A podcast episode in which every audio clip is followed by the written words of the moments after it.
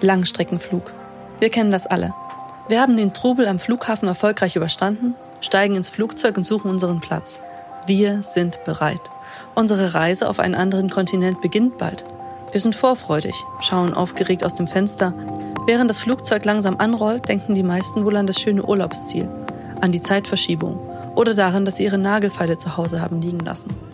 Aber habt ihr euch auch schon einmal gefragt, was alles im Cockpit abgeht, während das Flugzeug vorn langsam die Nase hebt? Wisst ihr, was die Piloten und Pilotinnen machen, bevor sie in das Flugzeug steigen? Kennen sich die Piloten und die Kabinencrew eigentlich? Sind die Freunde? Fliegen die immer zusammen? Und vor allem, was treiben die eigentlich die ganze Zeit da vorne im Cockpit, während ich hinten schlafe? Machen die da Party? Fliegt der Autopilot? Oder schlafen die vielleicht sogar selbst auch? Fragen über Fragen. Und genau aus diesem Grund spreche ich in der heutigen Folge unseres Podcasts über den Wolken mit Philipp Wiebe. Er ist seit zehn Jahren Pilot, kennt Kurz- und Langstrecken und weiß, worauf es im Cockpit ankommt. Seit einem Jahr düst er nun als Langstreckenpilot für die Lufthansa um die ganze Welt. Das heißt, morgens noch in Frankfurt frühstücken, mittags schon im New Yorker Central Park joggen. Ich habe mich heute mit ihm getroffen, weil ich herausfinden möchte, was eigentlich alles im Cockpit während eines Flugs passiert, von dem ich als Passagier so gar nichts mitbekomme. Und weil ich wissen will, was er unterwegs alles gern so isst.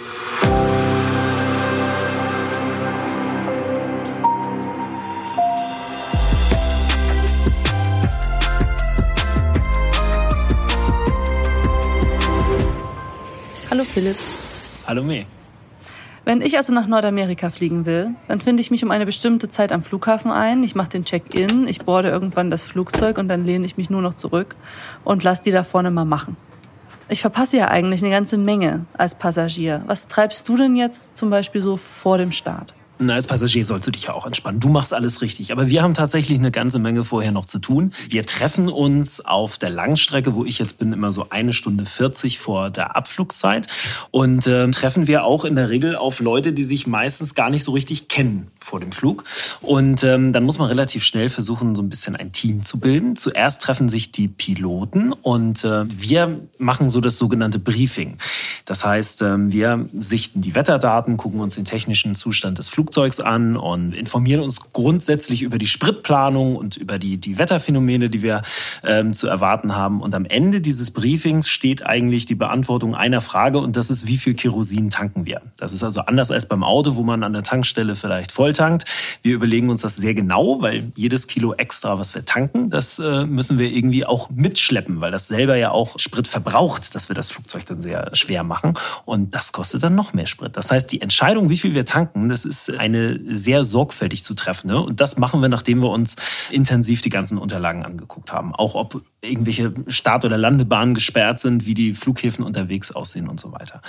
Das machen wir. Das ist quasi so das Briefing der zwei oder drei Piloten. Und dann gehen wir rüber in einen Briefingraum, wo die Flugbegleiter schon sitzen. Die haben in der Zeit eher so servicerelevante Themen besprochen. Also sprich, welches Essen gibt es, wie viele Rollstuhlgäste oder Gäste mit Spezialmahlzeiten sind da. Und safety-relevante Dinge aus der Kabine gehen nochmal bestimmte Notverfahren durch, wie Evakuierung oder Feuerszenarien an Bord. Also so Dinge, von denen wir nicht wollen, dass sie passieren, für die wir aber jederzeit Zeit äh, vorbereitet sind. Und dann gehen wir in den Raum rein und dann finden sich die Piloten mit der Kabinenbesatzung zusammen und dann besprechen wir alles, was beide betrifft. Und das sind so Dinge wie, wie lang ist überhaupt der Flug? Wann auf dem Flug könnte es turbulent werden? Wann könnten irgendwelche Wackeleien zu erwarten sein? Wie ist so die Situation unterwegs? Und ähm, dann fahren wir irgendwann gemeinsam los. Das habe ich schon ganz schön viel erzählt.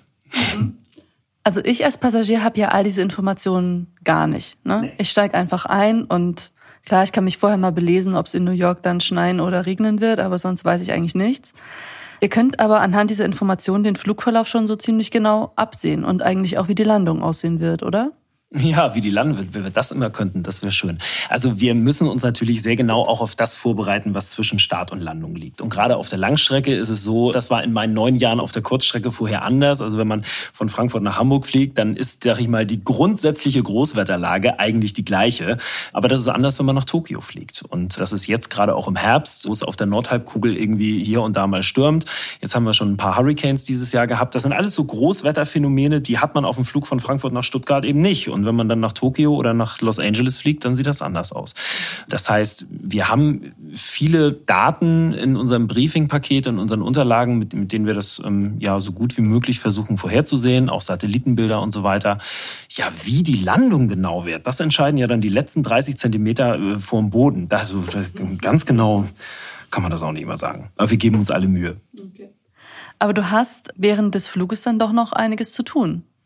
Ja. Oder kannst du dich da zurücklehnen? Ja, wir können hier gerne mal mit dem Gerücht aufräumen, dass man während des Fluges nur aus dem Fenster guckt als Pilot. Das können wir sehr gerne machen. Das wäre falsch zu denken. Also diese, die Erfindung des Autopiloten hat nun nicht dazu geführt, dass man irgendwie keine Piloten mehr braucht. Ich weiß auch nicht, ob ich das realistisch noch erleben würde, dass es da vorne irgendwie nur einen Piloten gibt oder gar keinen mehr oder so. Das jagt mir eher einen Schauer über den Rücken. Also wir müssen da tatsächlich was tun. Das sage ich nicht nur, um meinen Berufsstand zu verteidigen, sondern weil ein Autopilot auch programmiert werden muss. Also ich sage, ich vergleiche das manchmal so ein bisschen wie mit einem Tempomat und einem Spurhalteassistenten im Auto.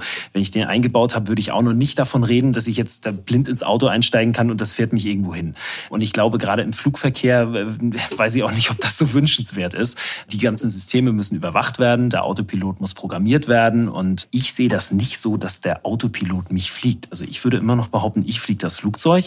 Aber, und da muss man sich jetzt mal überlegen, wo wir so überall hinfliegen, ein Flug nach Buenos Aires, der kann 14 Stunden dauern jeder, der 14 Stunden lang mit dem Auto fahren würde, würde ja auch sich freuen, wenn es eine Möglichkeit gäbe, nicht die ganze Zeit das Lenkrad auf geradeaus mit der Hand festhalten zu müssen. Mhm. Da hilft uns ein bisschen der Autopilot. Das ist auch gut so. Und das sorgt im Endeffekt dafür, dass wir bei der Landung auch so ausgeruht und fit sind, wie wir es sein müssen. Wenn wir die ganze geistige Energie schon darauf verwenden, die ganze Zeit irgendwie das Flugzeug gerade auszulenken, das wäre irgendwie ein bisschen doof und dann wären wir zur Landung nicht mehr richtig fit. Aber worauf verwendest du dann deine ganze geistige Energie während des Fluges? Du musst doch bestimmt noch auf ganz andere Sachen achten, als nur aufs geradeausfliegen, oder? Ja, ja, genau. Das war jetzt, das war, genau, das erschöpft noch nicht alles. Also, ähm, das große Problem am Flugzeugfliegen im Gegensatz zum Auto- oder Fahrradfahren ist eigentlich nicht die Möglichkeit haben, jederzeit mal kurz rechts ranzufahren, sondern teilweise über große Ozeane fliegen oder auch ein Flug von Frankfurt nach Tokio. Da denkt man, der geht die ganze Zeit über Land. Das wäre aber falsch zu denken, dass man da jederzeit mit einer 747 zum Beispiel überall landen könnte. Das heißt, wir müssen uns sehr genau überlegen, was wäre denn jetzt wenn? Und dieses Was wäre wenn Spielchen, das machen wir eigentlich den ganzen Flug. Das heißt, ähm, die Kriterienliste, was jetzt wäre, wenn hinten jemand einen medizinischen Notfall hätte oder wenn jetzt tatsächlich ein Feuer ausbrechen würde oder ein Triebwerk ausgehen würde oder wie auch immer. Sachen, die heutzutage in der Luftfahrt de facto fast nie passieren. Die müssen wir aber so behandeln, als könnten sie jederzeit passieren, damit wir dann nicht erst anfangen, uns einen Masterplan zu schmieden. Das heißt, wir wissen jederzeit sehr genau, wo wir sind und welche Flug Flughäfen um uns herum eigentlich was können und was nicht können, wie lang die Landebahnen sind, ob das Wetter da gut ist, ob vielleicht die längste Landebahn, mit der wir rechnen, gerade gesperrt wurde. Das sind alles Informationen, die müssen wir während des Reiseflugs jederzeit haben, während du hinten sitzt und die Augen zumachst.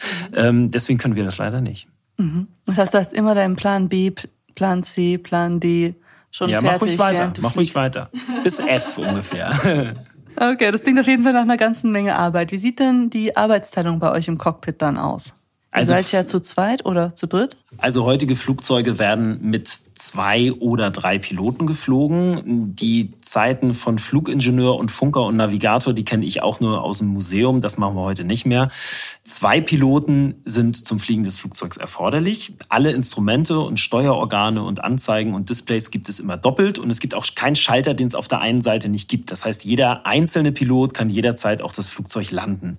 Und man kann es von beiden Seiten fliegen. Aber ungefähr ab Flugzeiten von, ich sage jetzt mal neun Stunden circa, bei Lufthansa ist das so, da gönnen wir uns sogar einen dritten Piloten im Cockpit. Das heißt, wir sind zu dritt, zwei fliegen das Flugzeug und einer macht Ruhepause tatsächlich. Bei Start und bei Landung sind alle drei im Cockpit und passen auf. Und während des Reiseflugs ist immer einer in unserem kleinen Schlafzimmer im Flugzeug und ruht sich aus. Und das machen wir einfach deswegen, damit wir quasi längere Flüge machen könnten. Es wäre nicht zu machen, Flüge von 12, 13, 14 Stunden anzubieten. Und die Piloten, die sitzen da bei der Landung seit 14 Stunden. Das Blöde an dem Job ist, dass das Schwierigste immer am Ende kommt. Man kann das, man kann das mit der Landung irgendwie auch schwer vorziehen auf die Stelle, wann man am fittesten ist. Kommt immer kurz vor Feierabend. Mhm. Und ähm, deswegen ist das manchmal ganz sinnvoll, zu dritt zu sein. Und dann macht man kurz mal die Augen zu. Manchmal auch fast vier Stunden. Mhm. Und ähm, ja, dann geht das gut. Jetzt kenne ich ja aus dem Fernsehen diese Pilotenfreundschaften, ne? Also diese, kennst du vielleicht auch noch diese alten Serien, wo dann immer die beiden Piloten zusammenfliegen, der Co-Pilot und der Pilot und die sind beste Freunde ah. und retten in jeder Folge das Flugzeug. Fliegst du immer mit demselben Piloten oder Co-Piloten? Also Wie äh, sieht das aus? Oder werdet ihr bunt durchmischt oder? Die Freundschaften gibt es Ja und Nein, ein klares Jein die Flugschule, jetzt die European Flight Academy, bei mir hieß sie noch etwas anders. Da ist man in so quasi Klassenverbänden, fast wie man das aus der Schule kennt. Und ähm, die Jungs aus meinem Flugschulkurs, ich hatte leider nur Jungs in meinem Kurs, 18. Wir waren aber auch der einzige Kurs an der Flugschule damals, der nur aus Jungs bestand. Und ähm, zu denen habe ich immer noch einen dicken Draht und viele wohnen auch in Frankfurt, weil wir fast alle in Frankfurt stationiert wurden. Und ähm, so der harte Kern, der sieht sich immer noch. Aber tatsächlich im täglichen Arbeitsumfeld, im Cockpit, da ist das wirklich so, wir haben bei Lufthansa viereinhalbtausend Piloten und ähm, die Chance, dass man da alleine in einem Jahr mal zweimal zusammenfliegt, das ist fast schon eine Ausnahme. Also dann findet man das schon ganz lustig. Eigentlich ist das relativ durchgemischt und ähm, das ist auch okay so. Das ist auch gar nicht so gewünscht, dass wir, sag ich mal, ähm, in einem System sein wollen, wo wir auf Teufel komm raus immer wieder mit demselben Piloten zusammenfliegen wollen. Dann könnte ja sowas entstehen, dass man man sagt, na ja, in den Büchern und in den Vorschriften steht das immer so, aber wir retten ja, was hast du gesagt? Wir retten ja hier seit zehn Jahren jeden Tag zusammen äh, das Flugzeug. Wir machen das ja immer so, das funktioniert für uns ganz gut. Das wollen wir gar nicht. Also wir wollen da keine irgendwie Heldenstories von zwei Top Gun-mäßigen Jungs, die das immer so machen, wie sie das machen, aber ja nicht so, wie es, wie es äh, die Vorschriften vorsehen. Das ist nicht die moderne Verkehrsfliegerei, sondern am liebsten ist uns das, wenn zwei Piloten aufgrund der Vorschriften, die für beide gemacht wurden, zusammenarbeiten. Und das quasi die einzige Grundlage der Art der Zusammenarbeit ist. Und diese sehr sorgfältig geschriebenen Procedures und Vorschriften und Handbücher, die bilden quasi die Arbeitsgrundlage. Und dann ist es auch egal, mit wem ich zusammenarbeite. Sobald mein Gegenüber oder der Mensch neben mir irgendwas nicht so macht, wie ich es erwarte, spreche ich das ganz offen an. Und das erwarte ich auch, dass der das mit mir macht. Und ähm, diese Kultur, in die muss man so ein bisschen reinwachsen. Aber das lernt man vom ersten Tag der Flugschule an, dass das auch keine, keine Kritik ist. Also das ist tatsächlich anders, als man das vielleicht vom Autofahren kennt, wo der Beifahrer manchmal ein bisschen nervig ist, wenn er immer genau sagt, dass die Ampel aber schon wieder gelb war und dass man jetzt mal ein bisschen mehr Abstand halten soll zum Vordermann. Im Auto kann das nervig sein. Im Flugzeug müssen wir das genauso machen. Und dafür haben wir auch festgelegte Kommandos und Wording Meetings.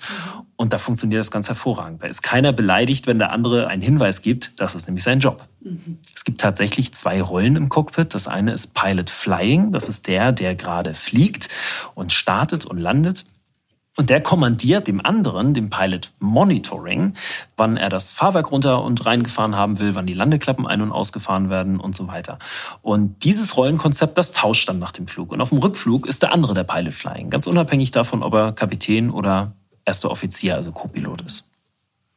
Und wenn ihr dann irgendwo gelandet seid, zum Beispiel in New York, dann ist es schon, so wie ich das jetzt verstanden habe, recht unwahrscheinlich, dass ihr dann zusammen brunchen geht.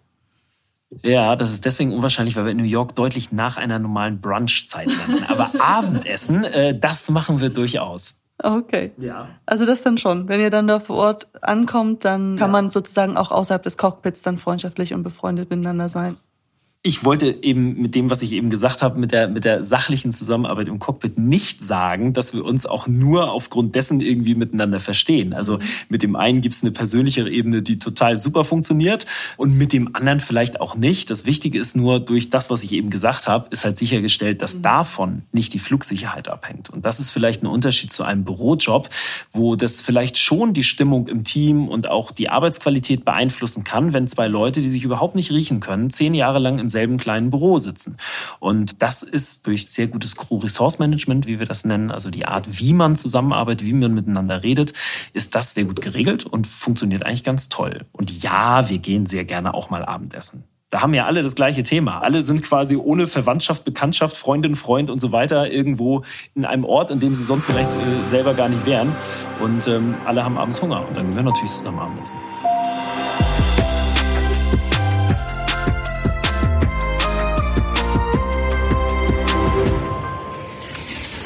Zum Schluss mache ich jetzt noch mit dir meine Schnellschussrunde. Ich stelle dir Fragen und du antwortest wie aus der Pistole geschossen das Erste, was dir einfällt. So wird's gemacht. So wird's gemacht. Ja. Also, welches Ziel fliegst du am liebsten an?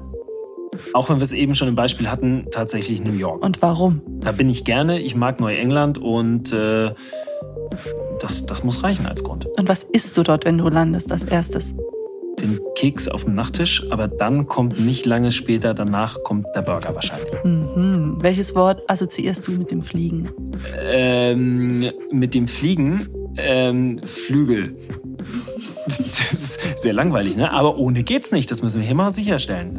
Was war das Seltsamste, was dir auf einem Flug bisher passiert ist? das Seltsamste oder geht auch das, das Denkwürdigste? Beides. Geht auch. Also der denkwürdigste Flug, also zwei habe ich da im Kopf. Also einmal der erste Soloflug, wenn der Fluglehrer das erste Mal die Flugzeugtür von außen zumacht und äh, man dann ganz alleine in seinem kleinen Flugzeug sitzt und ich hatte vorher nie was mit Fliegen zu tun. Das merkt man sich und das andere ist das Landetraining. Dann nimmt man ein Wochenende lang, so funktioniert das bei Lufthansa, ein Flugzeug und fliegt und da darf man auch seine Eltern mitnehmen und so. Und ähm, da fliegt man dann irgendwo hin und macht dann ganz viele Landungen mit einem leeren Flugzeug, wo quasi keiner dabei ist und macht mindestens, bei, bei uns waren es mindestens zwölf Landungen, die jeder gemacht hat mit einem eigentlich leeren Flugzeug. Und äh, das ist auch was, das haben wir damals äh, auf Sardinien gemacht und das wird mir auch immer in Erinnerung bleiben. Und wo waren da deine Eltern? Die standen unten und haben zugeguckt. Oder ja, die saßen da mit dir? Beides, beides. Und seitdem hat meine Mutter keine Flugangst mehr. Dafür war das nämlich auch gut. Wir sind selten in Urlaub geflogen früher. Ich war immer das Kind, was nach den Sommerferien wieder in die Schule kam und sagte, ja, wir waren Ferienhaus in Dänemark, ja, wenn alle anderen nach Mallorca geflogen sind. Also es waren sehr schöne Urlaube, aber sie waren selten im Flugzeug, weil meine Mutter das mit dem Fliegen mochte sie früher nicht so. Aber nächste Woche kommen sie besuchen. Meine Mutter hat vorgeschlagen, wir kommen im Flugzeug. Also das Ding ist seit dem Landetraining zwölfmal äh, hoch und runter und durchstarten und Startabbrüche und sonst was. Das äh, kuriert einen von jeder Flugangst. Und hast du ein Lied, das du immer auf den Ohren hast, wenn du fliegst? Nein, das wäre ja schlimm. Ich muss mich doch konzentrieren. Ich habe da eben gesagt, was ich alles machen muss im Reiseflug. Ich kann doch nicht auch noch Musik hören. Aber, nein, ähm, nicht hören. Bist du einen Ohrwurm, den du im Kopf hast? Ach so, nein, nein. Ich muss mich auf die Instrumente konzentrieren. Ich kann keinen Ohrwurm haben. Aber ich sage mal ganz klischeehaft, über den Wolken. Und was sind die atemberaubendsten Momente beim Fliegen? Also, ich würde sagen, einmal Polarlichter. Das finde ich immer noch ganz spektakulär. Das kann man ja am Boden nur an ganz wenigen Orten und ganz selten sehen. In unseren Breitengraden fast gar nicht. Das ist ganz toll. Und ganz einfach hat man öfter, aber ist immer wieder schön in so einem Kurvenflug, wenn das Flugzeug so schräg ist, aus einer geschlossenen Wolkendecke, aus dieser Wattedecke raussteigen und dann am besten noch romantisch in den Sonnenuntergang. Das ist immer wieder toll. Und da hast du kein Lied auf dem Ohr? Doch, doch, über den Wolken. Also vielen Dank für das Gespräch. Ich habe nicht über den Wolken auf den Ohren dabei, ich weiß nicht, aber. Ja, das musst du, da musst du dir jetzt noch was ausdenken, irgendwas okay. Romantisches. Okay, das mache ich. So. Ich danke dir. Sehr gerne.